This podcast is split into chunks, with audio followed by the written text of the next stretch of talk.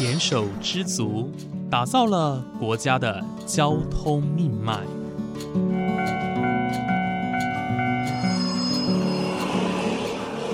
翻山越岭，运送着历史的独家记忆。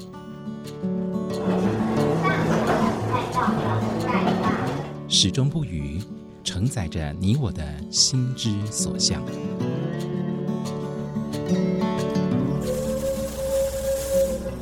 各位旅客您好，欢迎搭乘本班次列车，我是胡浩辰，欢迎来到鬼世界，让我们一起探索铁道文化，感受铁道温度，记录铁道故事。本节目由正声广播公司台中台胡浩辰制作主持，欢迎收听。下一站，彰化，往海线的旅客，请在彰化站换车。奥吉三。彰化车站，众所皆知的山海线分歧点，旅客络绎不绝的进出，有的往南，有的往北。有的将搭上山线列车，穿过一个又一个隧道；有的则跃上海线列车，穿梭在辽阔的平原上。而就在铁道文化底蕴深厚的彰化车站附近，有个小溪特色街道区，有间名叫“嘉裕精品”的铁道模型专卖店，不仅提供各式各样的铁道模型零件供人选购，更为在地的铁道文化保存尽心尽力。各位听众朋友，午安！谢谢大家在每个周五的中午十二点钟准时收听，欢迎来到鬼世界，我是主持人胡浩辰。今天浩辰我呢来到了彰化市区哦，这边有举国闻名的扇形车库，也有保留非常完整的铁路员工宿舍哦，这边有非常完整的铁路聚落，那这些都是彰化地区铁道发展非常悠久的见证。而我们今天要造访的地方呢，叫做嘉裕精品。那让我们欢迎嘉裕精品的老板杨兆廷先生，杨大哥你好。嗨，你好，主持人浩辰你好。好的，谢谢杨先生接受浩辰的访问哦。今天非常开心来到了这里。呃，这里呢其实是一间铁道模型店哦，里面卖着琳琅满目哦，各式各样的铁道模型。那其实呢，这些东西老板才是专业。我们今天要来好好的请教老板，关于铁道模型的迷人之处到底在哪里啊？首先想要先请问一下杨大哥，是因为很多人可能都会认为说铁道模型啊，就是把轨道拼起来的一种玩具。但是其实铁道模型啊，它们有不同的规格，能不能请你呢大概的简单跟大家介绍，说，哎，铁道模型在规格上有什么样的差别？哦，是我们。谢谢这个浩辰提出这么有专业性的问题 谢谢谢谢。简单跟各位听众报告一下哈，我们铁道模型哈有分好几种。那像刚刚刚我们主持人浩辰讲的有规格，嗯，那目前以台湾最大宗最多人在玩的是 N 规的，N 规就是一比一百五，一比一百六，它有两个 size，也就是说。亚洲车子哦，亚洲车子会比较小台一点，对，欧洲车会比较大台一点点。然后轨距都是用九米米的轨距，哦，因为这是厂商不可能说为了两种车子发展两种不同的轨道出来，对，对，厂商来讲比较不符合经济成本，对，没错，这只是商场上的哈。嗯，那另外一种叫做 H O，H O 是一比八十七。一比八十七，对，就是像我们 PP 那一种的，就是比较大台一点点，哦，大台一点点，这种车子大部分都适用于欧美国家，哦，因为欧美国家地大物博嘛，房子大，哦，有地下室可以让火车可以在里面绕，然后视觉效果来讲是 HO 的视视觉最好，就是我们用眼睛看的大小比例来讲是 HO 是最最适合我们的感官跟操作的，那 N 规是。因为我们台湾、亚洲地区，包含日本或香港，因为房子哦，我们人都快住不够了，所以基本上没办法说组那么大组的这火车模型的环境，让车友去玩车，所以。日本他们发展了 N 规的，然后顺势的到台湾来也，我们的是用 N 规的。哦，所以其实规格上的差别，刚刚提到的 N 规跟 HO 的差别，其实就是在于比例的大小。对对对对对。所以在车辆上，其实就是应该说，N 规的欧美的车跟亚洲车都有做吗？嗯，那 A 呃 H O 的也也是亚洲车跟欧美车都有做，都有做就。只是规格上的对对对对，比例比例问题而已。哦，了解了解原来是差在这哦。但是我们在台湾一般看到都是属于 N 规的比较多，这个是是属于日本发展出来的规格。对对对，主要嗯，主要亚洲在日本，然后欧洲的话就是这个 Mini Tricks，哦，哎，欧洲那边有出 N 规，但是 N 规的卖的比较少，他们还是以 HO 为主。是，哎，想要请问一下，刚刚有说到说 N 规的轨距都是九 m 米，是那 H O 的 N 呃轨距呢？HO 的轨距大概差不多，呃，十一至十二厘米左右。哦，对对对对。所以它包括呃不仅是列车也放大，连轨道也都放大，对对对，就整体的造型都变大。就是一比八十七的大小这样子。是，哎、所谓的一比八十七跟刚刚所谓的一比一百五啊的单位是一公分比一百五十公就尺 millimeter 这样子。哦，公 mm，哦，对对。都是 mm 的对单位这样子。Mm，对。了解了解，我跟各位听众分享哦，其实这也是我第一次来到嘉裕精品，那这里真的是铁道迷的天堂，因为呢，我们一进来呢，映入眼眼帘的就是一座非常具有规模的铁道模型哦。那当然这边还有贩售的像是火车的或者是轨道的等等的哦，相关的零件也都有。那能不能请杨大哥跟大家分享一下，这边除了铁道模型之外，你还有贩售哪一些商品？哦，主要也有贩售一些像铁道文史方面的礼品之类的。哦，哦，譬如说像我有做那个钥匙圈，嗯，哦，还有 ENU 一千二的钥匙圈子，哦。还有明信片，是是是，哦，还有像呃跟铁之路也有配合的，像那个回力小火车，嗯，哦，还有另外一家做轨道的，呃，创意，诶、玩意玩意生活的那个轨道的铁道的商品，是。哦，还有一些像，呃，春林出的铁道协，以早期铁道协会的铁道情报，哦。对一些书籍之类的，就是来尽量满足我们对铁道有兴趣的朋友来到本店，不是只有看铁道模型，然后比较属于文青类书书籍、明信片，呃，可以买来送给朋朋友之类的。是是是，呃，卖的品相还蛮多元的、哦，像刚刚提到的模型之外，还有像是钥匙圈啊、明信片啊等等的，书还有铁道情报，这个是在铁道界大家都知道的一本杂志。那呃，在这边其实看得出来，就是不仅是单纯的卖铁道模型、推广铁道模型，那其实杨杨先生也是非常的关注铁道文化这个部分，所以才会想要去推广其他有关于铁道文化的，像纪念品也好啦，或者是书籍啊、杂志也也都好。是非常的特别，不过呢，刚刚有提到说这边有一个镇店之宝，也就是映入眼帘的这个铁道模型哦。那它就是刚刚有提到说是恩规的，也就是一比一百五十的铁道模型。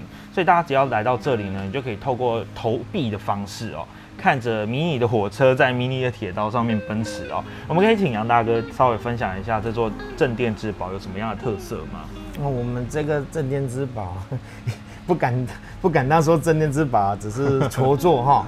那这一座场景呢，主要是说，呃，因为有些车友啊哈，碍于他家空间不足的关系，是大部分都是趴地主。什么叫趴地主呢？就是在在地板上把轨道拼一拼，就趴在地上玩火车，我们简称叫趴地主。哦，哎、啊，因为趴地主也很辛苦，然后因为火车在地上跑，有些灰尘啊，或者是有一些有一些像杂杂物之类的毛屑，可能会影响到我们火车的齿轮，会咬进去，嗯嗯会可能造成火车的故障。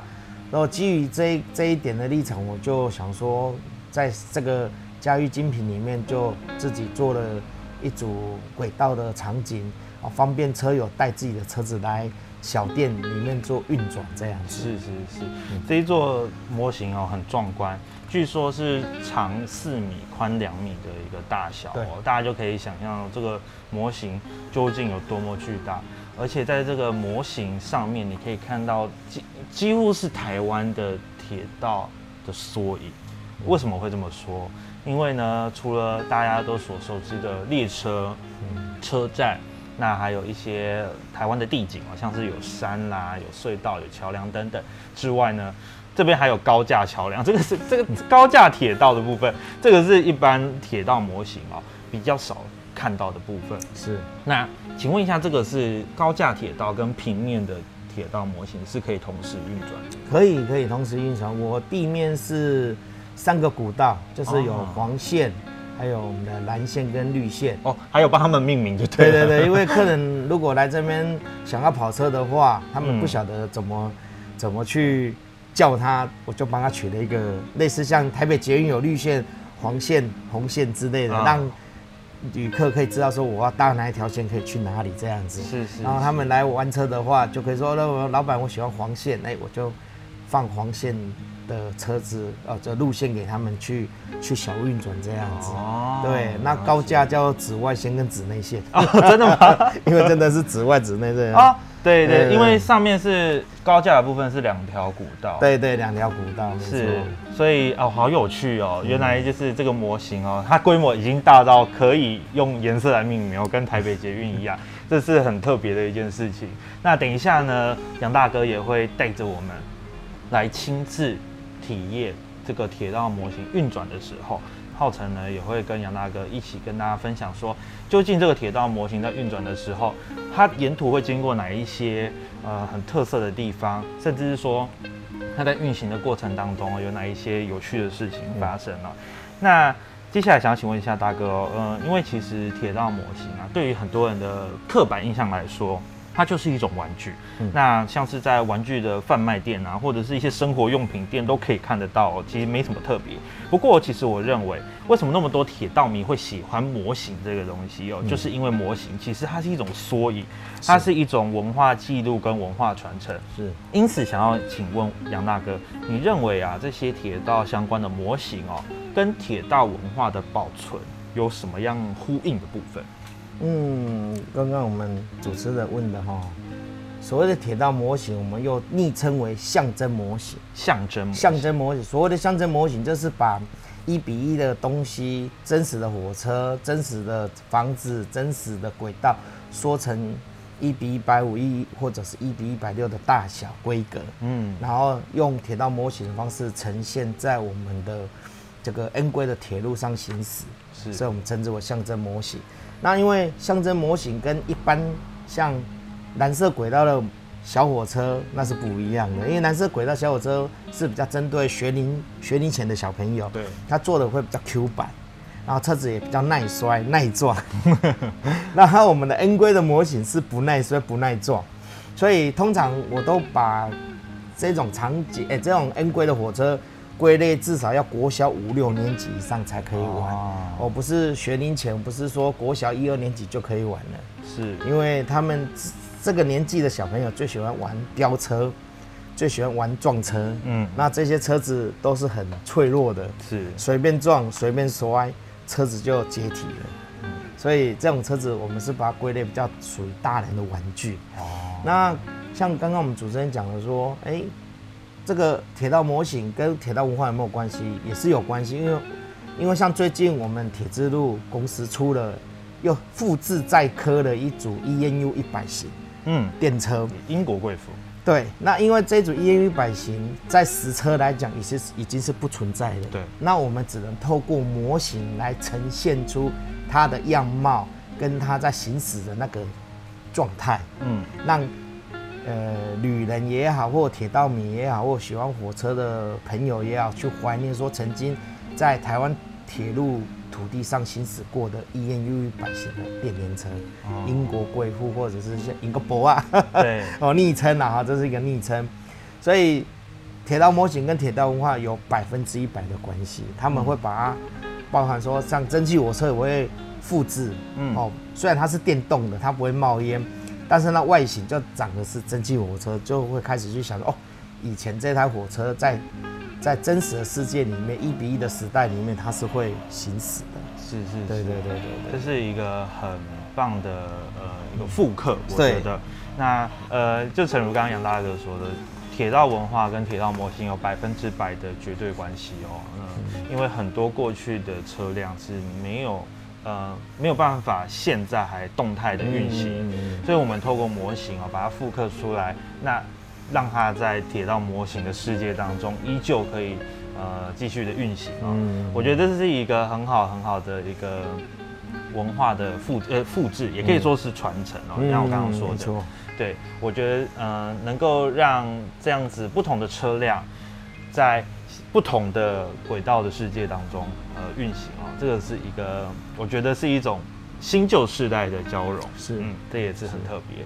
那么其实接下来呢，呃，杨大哥要带着我们认识这一座镇店之宝啊。虽然杨大哥说他不敢这么讲，但是呢，他绝对是家喻精品的一个代表。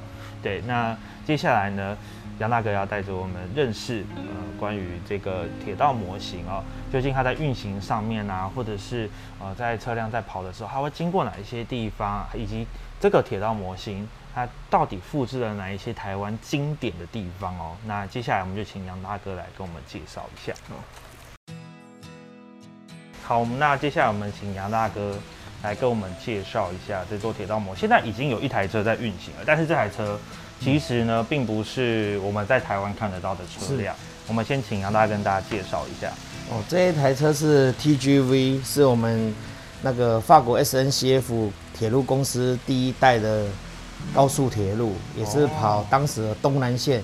它的颜色很特别，是橘子色跟银色还有白色线条所搭配的这个车辆的识别。嗯，那因为这台车子目前已经是属于厨役车辆，已经没有了。对啊，所以现在如果各位有去法国 T 去法国搭车或欧洲搭车的话，颜色大部分都是已经是银色、蓝色的代表了。哦，对，当然 TGV 的字体也变了，嗯，所以这个算是算是像我们刚刚讲的说 ENU 一百除以的哦，可能在实车上我们已经没办法看它，只能在博物馆看它。没错，但是我们可以利用模型重新复刻，重新让它在路线上行驶。嗯，啊，让有去搭过 TGV 的人有一种回忆，然后对对第一代高速铁路可能不太了解的，可以知道说哦，法国原来有这种这么这么 special 的车辆，这样子。是是是。对对对，跟大家形容一下哦，呃，大家如果现在在台湾搭火车的话，有一台叫做 PP 自强号，是。那它其实呢跟 PP 自强号的设计非常的像，因为它们都是属于推拉式的车辆哦。是。那呃就是有一种那个有点类似子弹的头。哦，是。那头头尾呢都有呃一台呃马车。对。动力车，动力车，能够让所以它是可以前进，但也可以中途往回走这样。可以可以可以，是是是，这是一个蛮特别的车辆。所以呃，这台车哦，就像刚刚杨大哥说的，它其实现在在欧洲也已经看不到了。但是呢，我们透过铁道模型哦，那能够让它在台湾的铁路运转，这也算是一种呃异国风情的结合吗？对对对。但是呢，刚刚杨大哥有私下跟浩辰分享说，其实这台车它的历史也蛮悠久的。杨大哥要不要跟大家说明一下说，诶，这台车你是买什么时候买的？我那时候买的时候是一九九五年买的，一九九五，是所以至今已经有大约二十七年的历，史，差不多。然后这一台车算是卡透蛮早期的海外车辆的模型。哦。那因为没有去过法国，但是只能从当时的录影带、影片去知道说，哦，原来法国 TGV 长这样子。嗯，然后当时在百货公司刚好看到有这个 TGV 的的模型出来，就存了钱，买了我第一组第一组的 TGV 的高速铁路。你还记得当初你买多少钱吗？坦白讲，已经忘忘记忘记了。对，但是它其实是别具意义。对几千几千块跑不掉了。嗯，对，几千块跑不掉。是。是虽然是它已经很久没跑了，但是要拿出来跑，看起来也特别有感 感情。是，对那因为刚刚杨大哥有说，因为它这个模型的车款是比较算比较久远的。嗯所以它在跑的时候，引擎声是稍微大对马达声不过我记得它是不是这辆车辆有点特色，关于它的连接器的部分。哦，对，它的车子车厢与车厢之间的连接器很特别，它是用关节式的转向架，哦也就是说跟我们台铁的一般的转向架不一样。我们所谓的转向架就是会转动的台车。嗯，哦，那正常来讲是一节车厢会有两个转向架，可是我们这个 TGV 很特别的是，它一个车厢只有一副转向架，是。然后跟另外一节车厢连接在一起的时候是靠中间的那个转向架来支撑两节车子的重量。哦，对，那亚洲车来讲比较有名的，就像小田急，嗯小田急它也是用这样子的设计。是是是，对，所以算是在那个时代算是蛮进步的一种嗯，一种轨道黑科技，我只能这样讲，就是跟我们传统的轨道的转向架的概念配置是不太一样的。了解。对对对所以其实这台车哦，不仅在呃欧洲的历史地位是非常优秀的，那包括它的设计上，哦，它在呃工程转向架的部分呢，其实是有特殊的地方、哦，是所以这台也算是别具意义。是但是呢，它现在就是在不断地在模型上绕圈。我们请杨大哥给我们介绍一下，嗯我们究竟这个模型啊有哪一些特色之处？除了车站之外，我们会看看到哪一些特别部分？因为我看到刚刚看到一个彰化的在地地景，也就是扇形车库，这很特别哦，因为一般的铁道模型是不会有扇形车库的。是对，那我觉得这个地方很特别，就是呃，驾驭精品把扇形车库就坐落在彰化的这个知名地标，也把它打造进来哦。是，对，那想要请问一下，这个扇形车库，呃，平常虽然说它是有连外道路啊，不过它现在是可以运行的嘛？呃，跟主持人报告一下哈，嗯 因为它的转盘坏掉了，哦所以我会把它改成手动转盘。那手动转盘就是说，跟我们的实实物是一样的，跟我一比，就是它也会动。嗯，哦，譬如说我们转到这里，车子推进来，哦再推进来，然后一样可以进入车库。对，然后转个一圈，然后车子就可以这样推进去。哦，因为它转盘坏掉的关系，所以我现在只能用手动 手动操作。是是是，但是我觉得这个扇形车库的模型哦，呃，非常具有意义。因为第一个，就像我刚刚说的，它是台彰化在地的一个地标；对，第二个是它是台湾仅存的扇形车库是哦，因为以前台湾有六座，但是都被拆光了。对对，只剩下扇形车库最完整，保留至今。而且今年刚好也是建库一百年。对对，所以这是一个很很有历史意义的一个历史建筑是哦。那除了扇形车库之外，我们还能看到哪一些地方我？们还可以看到我们的高架化车站。嗯，那我们高架化车站为什么会做一个高架化车站呢？因为我我的地面轨道呢比较不喜欢像一般的场景是自私性在那边绕一个椭圆形轨道，是，我喜欢有左右左右的感觉，就是有一回车子转左边，一回车子转右边，才有感觉在开火车的样子。对对对，那因为弯来弯去的关系呢，像有些比较特殊的车辆，譬如说像新干线，或者是说像比较低底盘的，像一五新干线之类的车子，嗯，哦，比较不适合跑地面。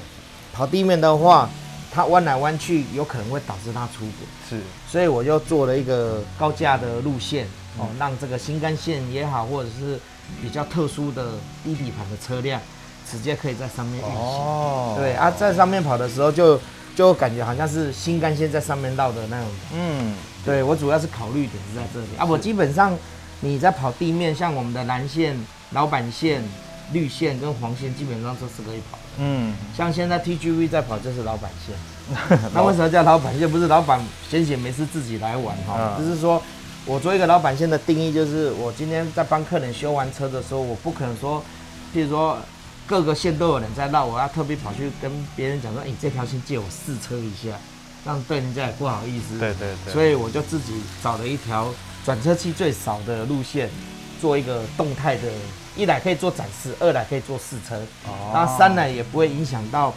车友来玩车的那个时间。是是是，对，所以才会有老板先这个意义出哦来。他不是不是老板自己在那边没事在那边玩火车，这纯粹只是一来展示，二来是修车。在这一集的节目当中呢，嘉裕精品的老板杨兆廷先生向我们展示了他的铁道模型，那他也让他的 TGUV 的火车模型在上面奔驰着。那在一边奔驰的同时呢，我们也看到了这个模型它的很多的特色。而在下一节节目当中呢，浩辰也将和杨大哥好好的聊聊关于他创立嘉裕精品的过程，究竟他遇到了哪一些困难，而他又是如何克服的呢？